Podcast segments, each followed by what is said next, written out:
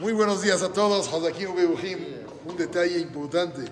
En la al final casi, decimos al terminar la última Berajam, Shalom.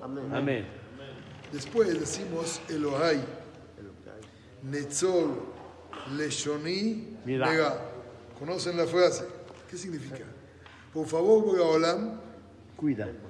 Protégeme mi lengua durante todo el día. Ahora, de que Dios se la protege, sí. La pregunta es qué haces tú con ella. De las cosas más delicadas que ha pasado el pueblo de Israel es la destrucción del segundo templo. ¿Cómo se destruyó? La Nada más. Quiere decir, el primer templo pedimos por tres pecados. Abodazara, idolatría.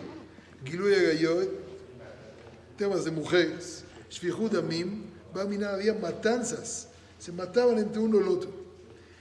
Del primer templo al segundo hubieron 70 años nada más y se reconstruyó, se retomó. Pero del segundo templo para acá llevamos 1900 y cacho. Y todavía... No entendemos. Seguimos hablando. Dice el Hafez Haim. Lo llamaron. Dice el Hafez Haim.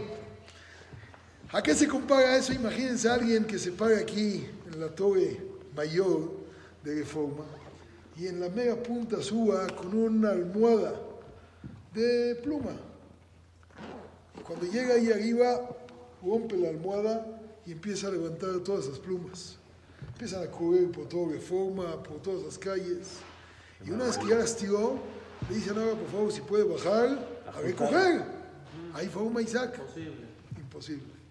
Una vez que salió de la boca, una persona sacó de la boca una palabra fuera del lugar. ¿A dónde llegó?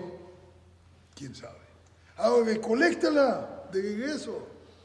Por eso bien dice el dicho mexicano, el hombre es dueño, de su silencio, pero esclavo de la palabra. Cuidemos la palabra y esa tefilá hagámosla con un poquito más de cabaná que se nos cumpla. Que excelente día.